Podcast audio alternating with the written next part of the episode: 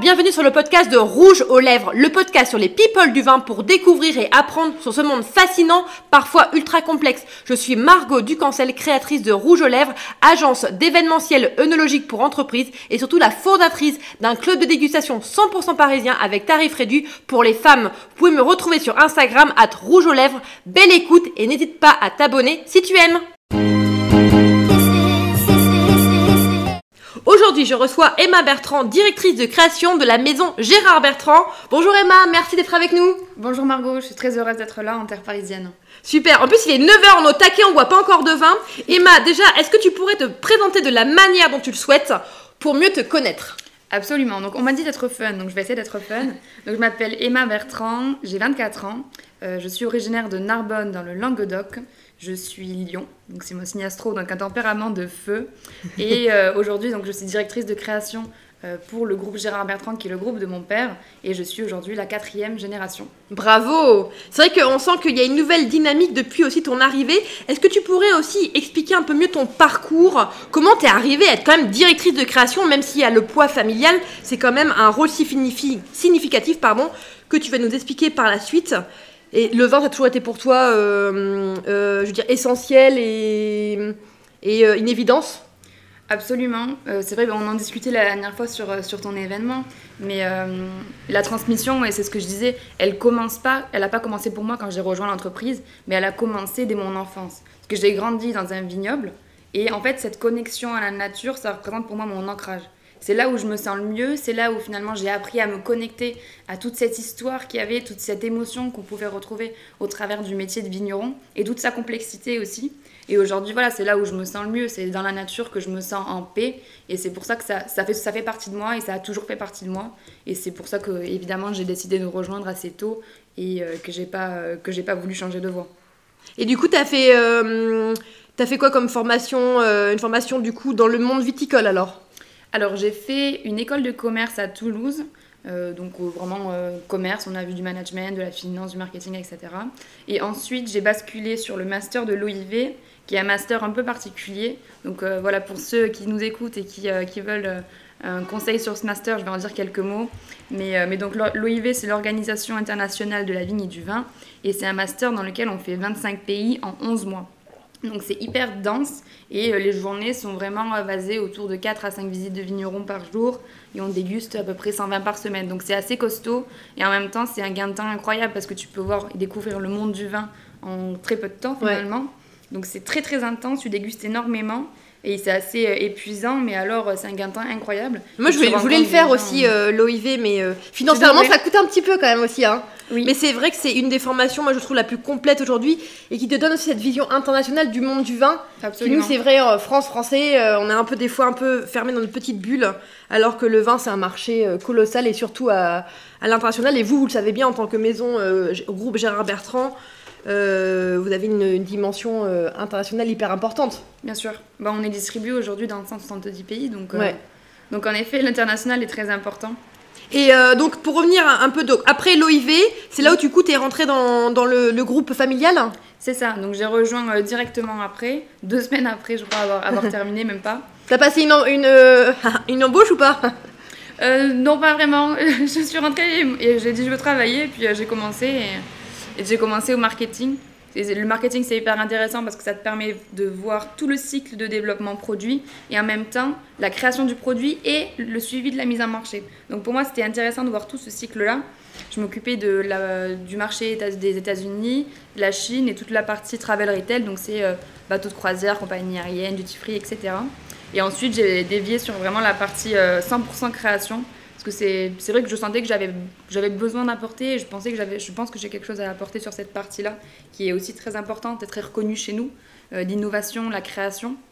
Donc euh, donc c'est ce que je fais aujourd'hui en tant que directrice de, création euh, pour l'entreprise.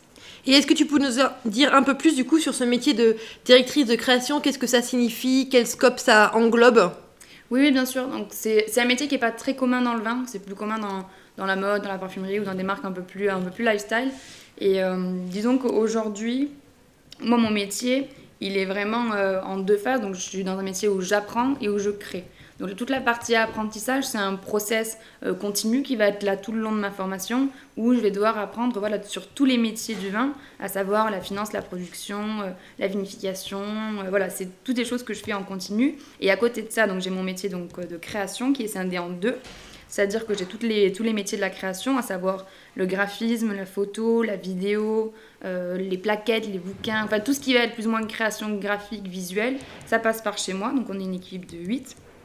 Et euh, j'ai toute la partie social media, influence, euh, euh, toute la partie réseaux sociaux, comment on, crée un univers, on l'alimente. Et aujourd'hui, c'est hyper important, toute cette partie média, de savoir voilà, qu'est-ce qu'on veut raconter comme histoire, comment on le raconte.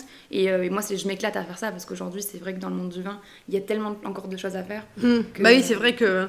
Il y, a, alors, il y avait deux sujets que je voulais aborder avec toi. C'est vrai que le côté la social media, ça vous étiez pionnier aussi. Euh, sur cette partie-là, dans un métier, on sait que dans un secteur ultra traditionnel du, du monde du vin. Pourquoi vous avez voulu euh, vraiment développer euh, autant cette partie-là et qu'est-ce que vous cherchez à travers ces nouveaux canaux? Je pense que c'est intéressant parce que ça te permet de communiquer directement avec le consommateur.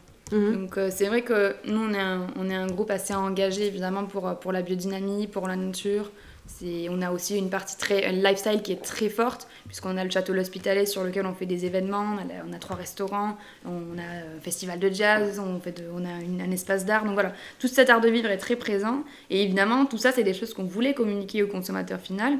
Et la question s'est posée de savoir comment on allait le faire. Et, euh, donc, évidemment, les réseaux sociaux sont rentrés en jeu et c'est comme ça qu'on a, qu'on a commencé.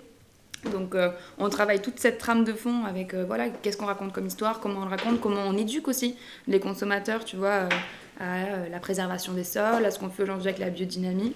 Et on travaille aussi un peu l'influence, notamment sur la France avec, avec, des, avec des chefs qui viennent voilà, créer des recettes qui nous ressemblent et qui viennent alimenter tout, tout notre univers de marque. Et vous avez du coup des, des bons retours. Est-ce que tu as perçu euh, une évolution entre le temps d'avant et depuis que vous avez développé toute cette euh, conquête euh, des social media? Oui, absolument. ben c'est vrai qu'on me dit souvent que vous êtes très visible. Oui. Donc c'est vrai qu'on est, je pense qu'on est, on est assez visible en, dans, en tout cas majoritairement en France, dans le monde, ça commence, mais c'est plus vaste. Mais en France, on est, on est assez visible. Donc, donc c'est vrai qu'on a énormément de très bons retours voilà, de, de, personnes qui suivent nos aventures. Et ça, c'est, c'est vraiment pour moi la, richesse de, ce que je fais. C'est-à-dire qu'à partir du moment où un consommateur va suivre nos aventures et que euh, voilà, il va se sentir embarqué dans ce projet qui est commun à, l'entreprise et, et, à eux, ben, euh, c'est ce qu'il y a de plus beau et c'est ce qu'on veut. Et après, du coup, c'est vrai qu'il y a une dimension dans ces métiers-là, euh, qui a, il faut quand même beaucoup de créativité, comme tu l'as expliqué, il faut beaucoup innover, se remettre en question. Toi, c'est quelque chose qui t'a hum, toujours euh, plu, du coup, cette manière aussi de, de créer. Tu te sens un prof, toi, tu as un profil plutôt créatif ou, très, ou plus opérationnel? Non, j'ai un profil très créatif. Je pars toujours très loin dans, dans les idées et je pense que la, la valeur de ce qu'on fait, elle est aussi là. On ne veut pas faire comme tout le monde, on veut faire... Euh, ben, différemment et euh, de la manière, voilà, une manière originale ou créative, en tout cas qui nous ressemble. Et c'est là où il y a un vrai travail de fond aussi sur travailler cette identité et euh, aller toujours chercher de, nouvelles idées, chercher de nouvelles personnes, raconter des histoires différemment. Et euh, d'ailleurs, c'est ce que tu fais avec le podcast où finalement tu vas hors des sentiers battus aussi. Ben, nous, c'est aussi aller chercher là où on nous attend pas. Donc, euh, donc voilà. Hmm. Euh, Et comment tu fais euh, pour être en permanence avec des nouvelles idées, etc. Enfin, nous aussi, on a un métier aussi, comme tu sais, de créateur de contenu. Il faut être à la fois au taquet sur ce qui se passe, les tendances. C'est vrai que j'ai l'impression que vous, vous avez, vous avez la jonction entre bah, l'univers du vin, mais l'univers aussi artistique. On a qu'il y a une influence aussi de fashion, hmm. etc. Et, et toi, tu as, te demandes aussi d'avoir une ouverture d'esprit également? Absolument. Alors, c'est pas toujours simple parce que des fois, tu as tellement d'informations dans ta tête et c'est vrai qu'on on a, on a beaucoup de. Voilà, notre univers, il, il est grand donc, euh, donc des fois, c'est un peu. Euh, voilà, il faut trouver toujours la, la nouvelle euh, bouffée d'air frais, entre guillemets, mais. moi, je suis très inspirée par ce qui se fait énormément dans le monde de, dans le monde de la mode, dans le monde de l'architecture, dans tout ce qui va se faire au niveau de la déco même. Tu vois, toutes ces, toutes ces nouveautés, dans le monde de la mode, je pense que c'est les meilleurs pour ça, mais ils sont toujours en train d'innover, d'aller chercher de plus en plus même d'éco-responsabilité au travers de ce qu'ils font. Là, tu vois, j'ai vu euh, Stella McCartney qui faisait des sequins biodégradables, mais c'est magnifique, on dirait des écailles. Bref, il y a beaucoup de choses comme ça qui m'inspirent et qui sont faites par euh, ben, euh, des maisons de mode, par tous ces gens-là qui tirent la créativité aussi plus loin vers le haut. Et pour moi, c'est des sources d'inspiration qui sont juste incroyables et qui viennent te nourrir aussi et te donner des idées. Bien sûr. c'est vrai que c'est assez, comme on dit, assez en rupture par rapport à ce monde tradit du vin. Parfois, vous avez été critiqué ou un petit peu, enfin, on comprend pas parfois cette dimension aussi très réseaux sociaux. Est-ce que tu sens que des fois, les, les, les, personnes du vin, ils sont aussi un petit peu réticents avec tout ce changement qui s'opère aussi avec un groupe aussi grand comme vous? Je pense que c'est le, juste milieu à pas dépasser. Euh, tu vois, quand on, parle de marque de mode, moi je trouve ça très inspirant. Et en même temps, on, fait du vin. Donc il faut quand même mm. garder cet ancrage territorial qui est hyper important. Euh, parce qu'on est, on est un produit, euh, produit de paysan, on veut dire on récolte la terre, donc il ne faut pas aller trop loin dans ce côté mode évidemment. Il y, y, y a, des moments sur lesquels on peut se le permettre, notamment même sur des rosés ou sur des périodes un peu plus, un peu plus estivales. Mais, euh, mais, non, pour moi, c'est vraiment le juste milieu euh, à trouver entre cet équilibre où on va chercher euh, de l'innovation, de la créativité et un côté fun aussi qui nous permet de nous différencier. Et cet ancrage territorial qui est d'ailleurs en plus très présent chez nous avec la biodynamie et tout ce qu'on fait pour les sols. Donc, donc voilà, c'est un peu la balance à trouver. Après, au niveau de, du mindset, c'est plutôt en France où on a cette vision-là. C'est vrai qu'à l'international, tu es, es, déjà plus ouvert. Après après, euh, voilà, je pense que, comme je disais, c'est le juste milieu à, trouver pour, euh, pour satisfaire tout le monde. C'est sûr. Et donc, alors, euh, concrètement, est-ce que tu pourrais nous expliquer comment ça se passe une journée type avec toi, Emma, en tant que directrice de création? Je sais pas, tu te lèves à quelle heure? Tu es plutôt café-thé Je sais pas, tu fais une activité sportive Tu voyages beaucoup Enfin, on veut tout savoir. Ok. Alors, effectivement, je voyage beaucoup. En, général, quand je voyage, c'est souvent pour suivre mon père, donc c'est assez sport. Là, tu vois, on était aux États-Unis il y a un mois. Et euh, c'était euh, une à deux villes par jour. Donc c'est assez costaud. Et tu fais euh, un petit déjeuner en clientèle, déjeuner, dîner, tu prends l'avion, tu dors ailleurs. Bref, c'est très très sport. Et en même temps, c'est ça me forme énormément parce que tu rencontres tellement de gens et de métiers différents. C'est incroyable. Mais sinon, quand je suis au bureau, ma journée type, entre guillemets, si on peut appeler ça une journée type, déjà, je prends toujours un petit déjeuner. Parce que. Euh, ah, c'est bien, t'es pas la fille qui mange pas le matin bah, J'ai essayé, j'ai le jeûne intermittent, ah j'ai essayé, je me suis dit, bon, peut-être que j'aurais plus d'énergie, tout ça. Et en fait, non, j'ai besoin de petit déjeuner parce que ça me donne de l'énergie toute la matinée et c'est vrai que je phosphore, je phosphore beaucoup le, matin et je me concentre vraiment sur. Euh, t'es du matin, toi alors? Oui, je suis plus du matin et euh, je me concentre vraiment sur toute la partie très, très opérationnelle le matin et l'après-midi plus la partie créa. Donc le matin, j'ai vraiment besoin d'énergie. Donc petit déjeuner en, général vers, vers, vers 7 heures.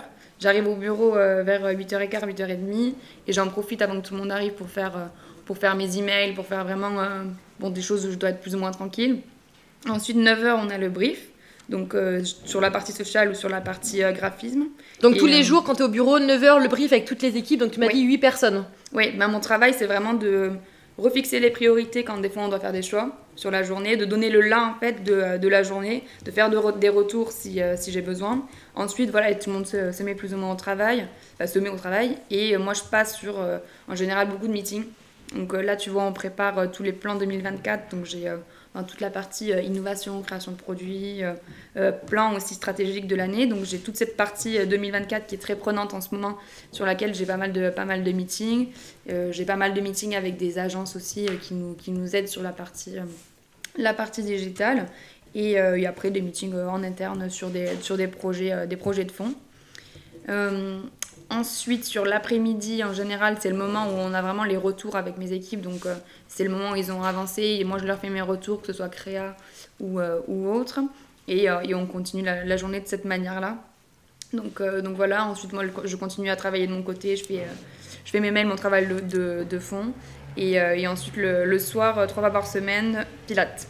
Bravo Du coup, tu as une activité, comme tu dis, euh, sportive régulière Alors oui, j'essaie de faire en général le lundi et le mercredi, et après le week-end. Et ça te fait du bien? Tu sens que tu en as besoin? Oui. C'est un équilibre pour toi, quoi ah Oui. Ben, le lundi, ça me permet vraiment de bien commencer la semaine, et le mercredi, voilà, de, de, aussi de décompresser, parce que c'est vrai que le début de semaine, c'est toujours assez sport. Enfin, assez sport au niveau, au niveau boulot. Donc, euh, donc voilà, j'essaie de me tenir à ces disciplines parce qu'après, c'est vrai que sinon, tu as vite fait de finir tous les jours très très tard euh, au travail et en fait, tu n'as pas vraiment de pause ou du moins, tu n'aères pas forcément voilà, ton esprit, ton cerveau. Et euh, donc, j'essaie vraiment de me tenir, quitte à arriver plus tôt ou à m'y remettre un peu après sur, sur, mes, sur mon travail. Mais à ce sport, c'est vraiment une discipline qui, qui, me fait du bien. Et tu le pratiques depuis longtemps? Le pilate, ça fait, ça fait deux ans. Ça fait deux ans.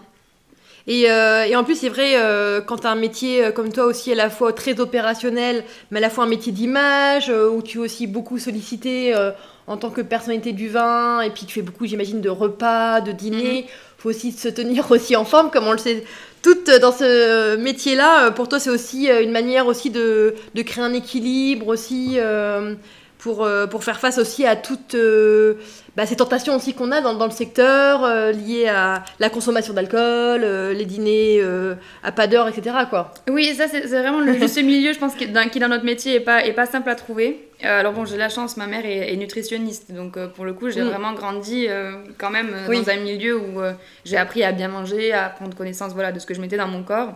Donc voilà, cet équilibre, j'ai plus ou moins su le, le trouver, donc je suis assez disciplinée sur cette partie-là justement pour, euh, ben, pour avoir un maximum d'énergie et pour nourrir mon corps euh, au plus près de ses besoins. Oui, j'imagine. Parce que c'est vrai que ça demande aussi voilà, euh, beaucoup de, discipline par rapport à ton métier. Et, dis-moi, qu'est-ce qui te plaît, toi, dans toute cette facette de métier? Qu'est-ce qui te plaît le plus à faire? Est-ce que c'est la partie, je sais pas, création de produits de voir la réalisation de créer un événement, créer une nouvelle étiquette, faire une collab avec une nouvelle influenceur Qu'est-ce qui te plaît le plus? Il y aurait un exemple concret, euh, quelque chose tu dis là, c'est vraiment dans, dans, ce quoi je me sens le mieux, quoi. Hmm. En fait, je ne pourrais pas te donner un exemple concret. Euh, je pense que c'est vraiment quand euh, j'innove sur quelque chose ou que je, peux partir très loin des fois dans, dans des idées. Donc, je dirais vraiment que l'innovation est vraiment quelque chose qui me motive énormément. Venir apporter quelque chose de différent et de créer, voilà, un, projet qui a du fond, qui, a, qui est différent, qui, euh, qui est créatif euh, et euh, qui, est, vraiment détonnant. Je sais pas. Pour moi, c'est vraiment créer de la valeur sur tout ça. C'est vraiment quelque chose qui me, qui me motive et qui va voilà, nous, nous exciter en interne sur plein de projets et qui, derrière les consommateurs, ça va aussi, bah, ça va aussi les faire vibrer. C'est le but. Donc, voilà, ça, peut être, ça peut passer par beaucoup de choses. Là, tu vois, je travaille en ce moment, par exemple sur, euh, euh, c'est rien à voir, hein, mais l'ADN musical de ce qu'on va faire sur euh, l'Hospital Beach, qui est notre restaurant de plage, bah, c'est un projet qui me plaît parce que j'essaie de faire différent, par exemple, de ce que font les autres restaurants autour, etc. Bon, c'est un petit projet, hein, mais c'était un exemple du moins qui sortait un peu du monde du vin. Bah oui, j'imagine, ouais, ça touche à, plein de secteurs au final. Et aussi, ma dernière question par rapport à ton métier, est-ce que ton papa, qui travaille et qui est aussi à la tête de, du domaine familial, est-ce que tu sens la pression et est-ce qu'il est encore, il est ultra présent avec toi? Est-ce qu'il t'accompagne? Comment ça se passe aujourd'hui? Je pense que il va, il va écouter le podcast peut-être. non, je vais être honnête. Euh, la pression, je me la mets déjà toute seule. Euh, alors, Des petites, il t'a mis la pression en fait. il est... Comme dit, cette transmission subliminale, il a été faite. Euh, il est, mon, père est comme il est, il a beaucoup de, il a, il a un fort caractère et en même temps, euh, c'est chouette parce qu'il est très à l'écoute. Et mm. aujourd'hui, il me laisse quand même, il me fait confiance et il me laisse les rênes, tu vois, quand même, euh, d'une grosse partie euh, de, de, notre activité avec, avec les investissements aussi, mais surtout ce qu'on fait sur la partie social media et créative. J'ai quand même mon mot à dire et, et, il me fait confiance sur ces sujets-là. Donc, c'est une vraie une vraie, euh, une vraie réussite pour moi d'avoir réussi à acquérir ça de son côté. Sinon, voilà, la pression, je me la mets aussi beaucoup, euh, beaucoup seule. Mhm. Je me la beaucoup seule parce que, évidemment, euh, j'ai envie d'être au niveau et quand, ben, quand tu es la fille d'eux, généralement, tu as toujours des attentes, que ce soit en interne ou, ou à l'extérieur, voilà, de ce que les gens peuvent penser. Donc, je dois être évidemment à la hauteur et je dois aussi couvrir tous les. Comment dire Je dois avoir des connaissances sur l'ensemble des secteurs d'activité. Donc, c'est là aussi où j'essaie de me renforcer. Donc c'est un processus long. Et euh, voilà, sinon après mon, père est très, euh, est très pointilleux, donc il a toujours été très perfectionniste, que ce soit dans la vie pro ou dans la vie perso, donc ça m'a appris justement à l'être aussi. Et euh, voilà, ce qui fait que je me mets la, pression aussi toute seule. Donc tu es, la, la digne représentante de, ton papa avec le même, le même esprit, ce qui est important dans ce métier-là, quoi. Comme on dirait, same but different. on, est, on, est, on est très différents. Euh, et en même temps, on est très pareil. Donc, euh, on a des manières de faire les choses qui sont différentes, mais pour un but commun. Ça, c'est bien ça. Oui. Et alors, euh, donc pour revenir sur le groupe Gérard Bertrand, pour mieux le découvrir, bon, je sais que c'est une saga incroyable. Est-ce que tu pourrais un petit peu nous le résumer un peu sur de trois grandes dates phares qui ont vraiment été des points de rupture et des points vraiment de, de renouveau du groupe, qui n'a pas toujours été un groupe d'ailleurs? Oui, absolument. Euh, donc la première date, c'est 1987. Euh, c'est euh, la date où mon père a repris l'entreprise. Après le, décès de, le décès de, mon grand-père.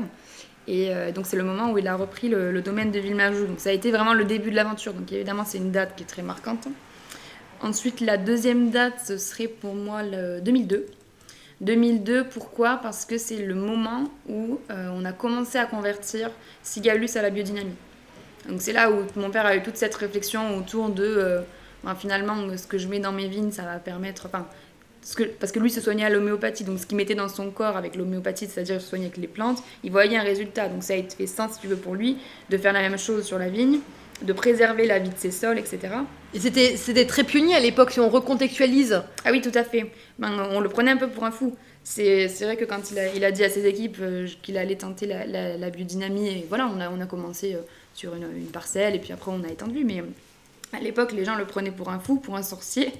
Et, finalement, en fait, le, résultat, c'est aussi de voir ce que ça donne sur les vins. Bien sûr. Donc, euh, quand on a vu que voilà, on avait des meilleures acidités, que nos pH étaient meilleurs aussi, et j'en passe. Mais ben, on a vu évidemment la, différence, et évidemment, nos sols étaient vivants, ce qui hmm. est aujourd'hui hyper important. Et c'est de là qu'on a converti tout le domaine à la biodynamique. Aujourd'hui, tous nos domaines sont en biodynamie, certifiés d'émetteurs. Donc, euh, Et euh, est-ce que tu pourrais nous définir, euh, c'est quoi la, biodynamie aujourd'hui?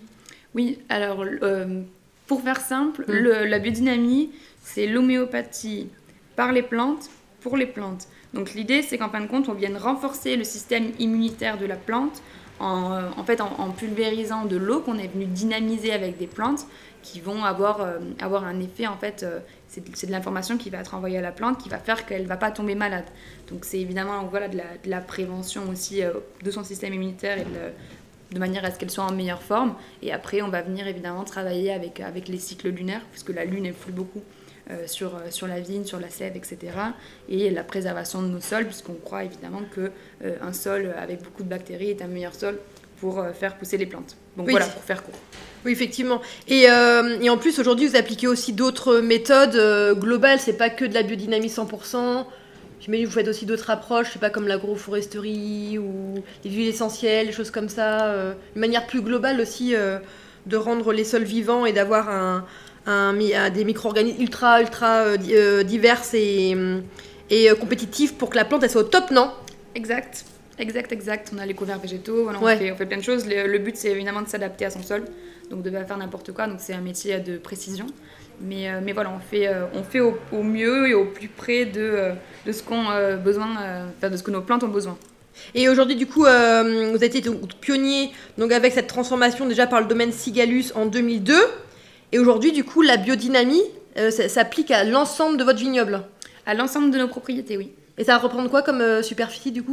Euh, presque 1000 hectares. Ouais, c'est énorme. Du coup, vous êtes un des acteurs majeurs euh, en biodynamie? dans le, monde, même dans le monde alors? Oui. En termes de superficie?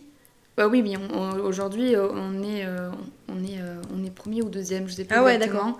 sur, dans le monde avec autant d'hectares cultivés en biodynamie. Donc c'est une vraie réussite. Parce que pour nous, c'est aussi, c'est aussi ce qui nous motive, c'est de montrer que ben voilà, on, possible, on, a beaucoup d'hectares, mais c'est possible et on, et on travaille évidemment très proprement, de la manière la plus qualitative possible. Et, et on le fait, et c'est de manière très humaine. Et, euh, et donc pour nous, c'est une vraie réussite. En tout cas, on en est, on en est très fiers, et c'est ce qui fait qu'aujourd'hui, qu'on a des... On a voilà, des, des salariés dans l'entreprise qui sont plus que motivés, ça leur donne une raison d'être aussi, mm. tu vois, de travailler, de ce qu'ils font. Donc c'est euh, clé. C'est ouais, c'est un cercle vertueux. Et toi, perso, tu crois du coup à la biodynamie? Oui, Et à tout ce que vous mettez en place euh, Tu es une convaincue depuis toujours que c'est une, manière vertueuse de travailler la vigne et tu ressens aussi au niveau des, styles des vins, quoi. Bien sûr, bah, ça, se ressent au niveau des styles des vins, de, l'acidité, de la minéralité mm. que tu peux avoir dans certains vins, et ça se ressent quand tu commences vraiment à ressentir le goût du sol. Mm. Parce que c'est vrai que la biodynamie, elle te permet aussi quand même, comme tu as un sol vivant, d'avoir toutes les caractéristiques de ce sol qui viennent s'exprimer encore plus euh, au travers du goût du vin. Donc c'est là où la biodynamie vient aussi jouer sur le, sur le, sur le profil du vin et... Euh, Évidemment, elle permet d'avoir aussi des meilleurs équilibres, etc.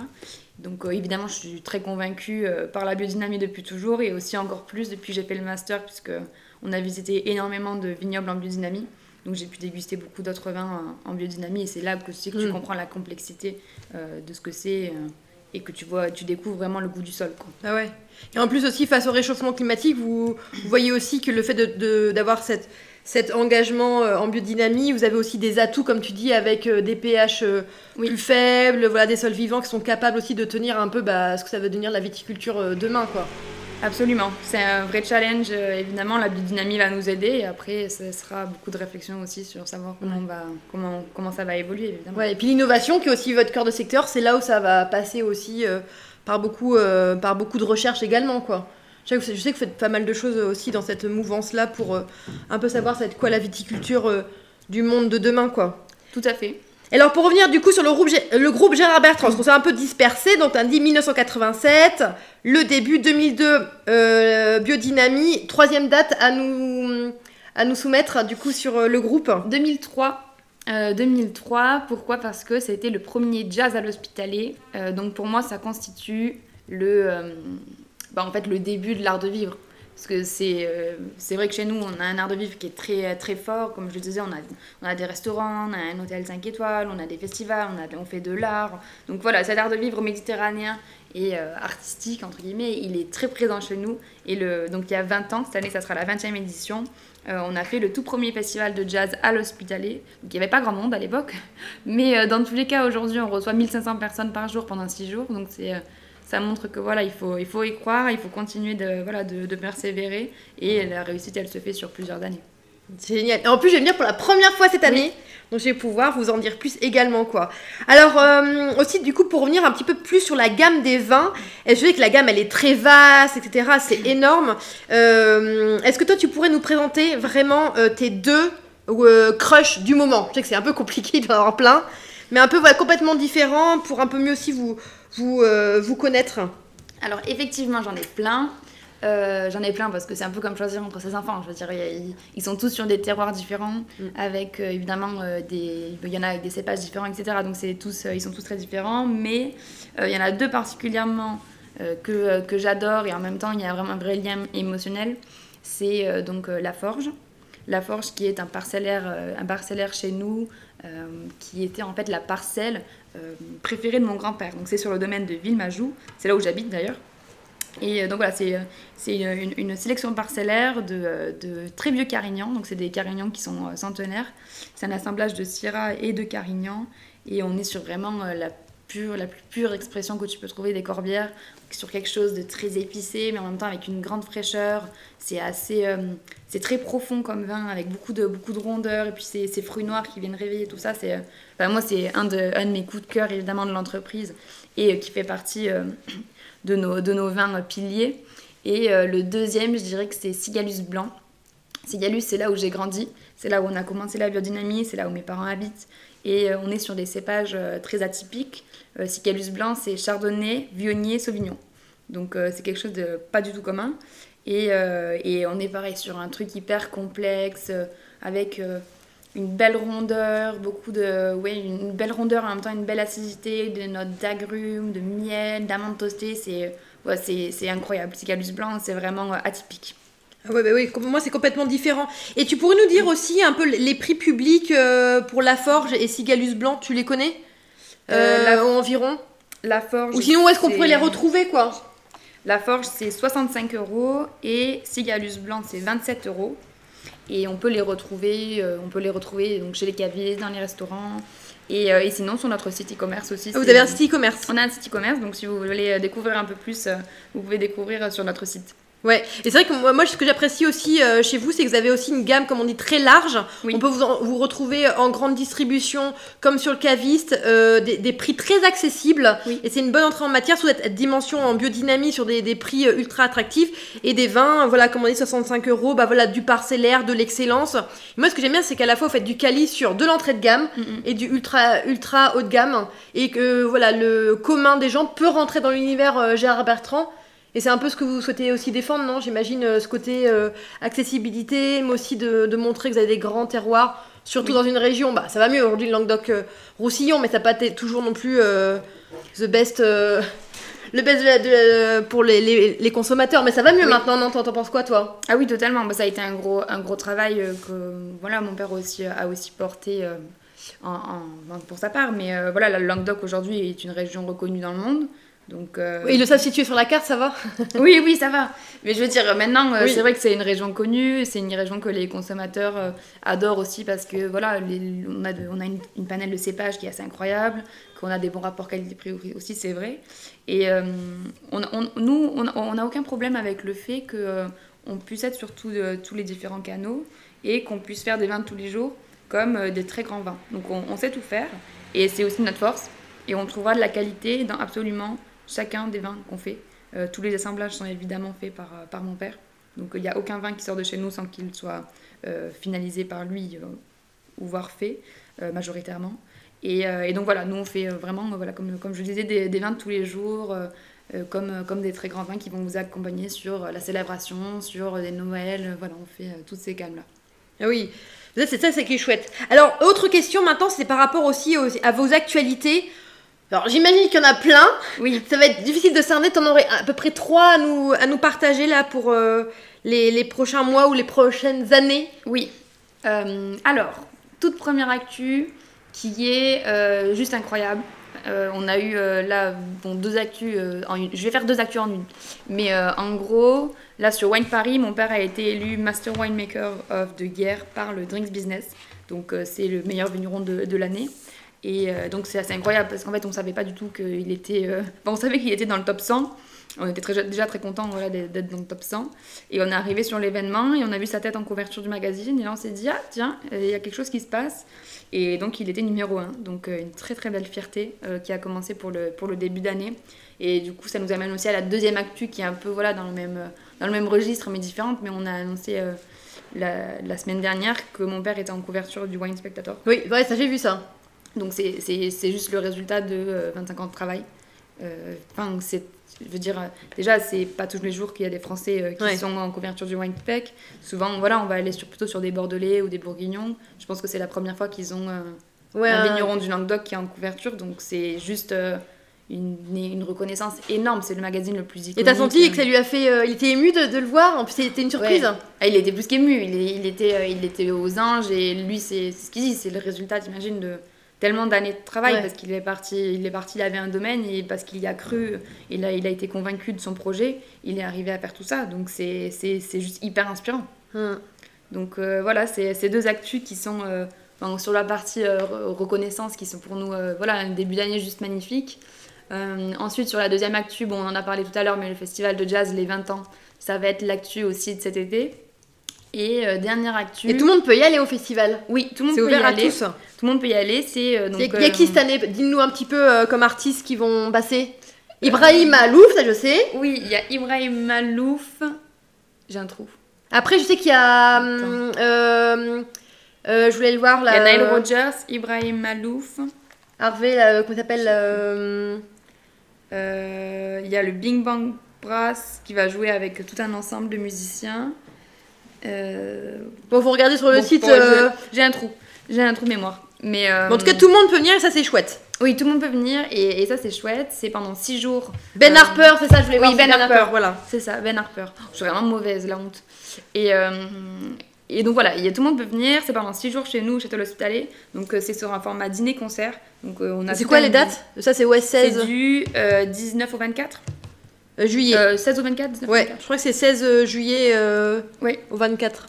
C'est ça. Et, et donc voilà, on a, on a le dîner dans le, dans le parc donc, avec, avec les vins, un super dîner. Et ensuite, on bascule sur la partie, la partie concert, donc du coup dans la cour du château. Et ensuite, la partie cava jazz, donc l'after party. Attention, ouais. qui reste confidentielle. qui reste confidentielle. Pas d'image. Et, voilà, donc c'est sur 6 jours. Euh, et, ensuite, dernière actu, on vient de lancer une toute nouvelle expérience gastronomique au Château l'Hospitalet ah. qui s'appelle la Moon Room. Euh, donc voilà, c'est tout nouveau, c'est quelque chose qu'on a mis euh, très longtemps à développer parce que, parce que ça partait de cette idée en fin de compte que les planètes influencent tout. Donc elles nous influencent nous, elles influencent évidemment aussi les végétaux et notamment ce qu'on mange. Donc on est parti de cette idée de comment on allait euh, retracer le parcours des, planètes du système solaire au, sein d'un menu.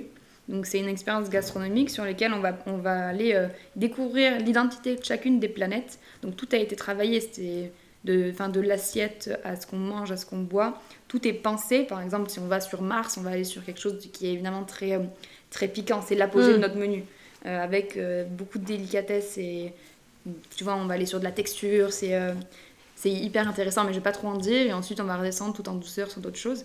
Et, évidemment, on est sur, sur des vins d'exception, des vins Magnum, des vins très vieux qui sont de la cave de mon père. Donc, donc voilà, une expérience sensorielle, parce qu'il y a aussi de la musique qui vient travailler tous vos sens et euh, qui représente une très très belle action puisque c'est, euh, comme on l'appelle, une cuisine verticale.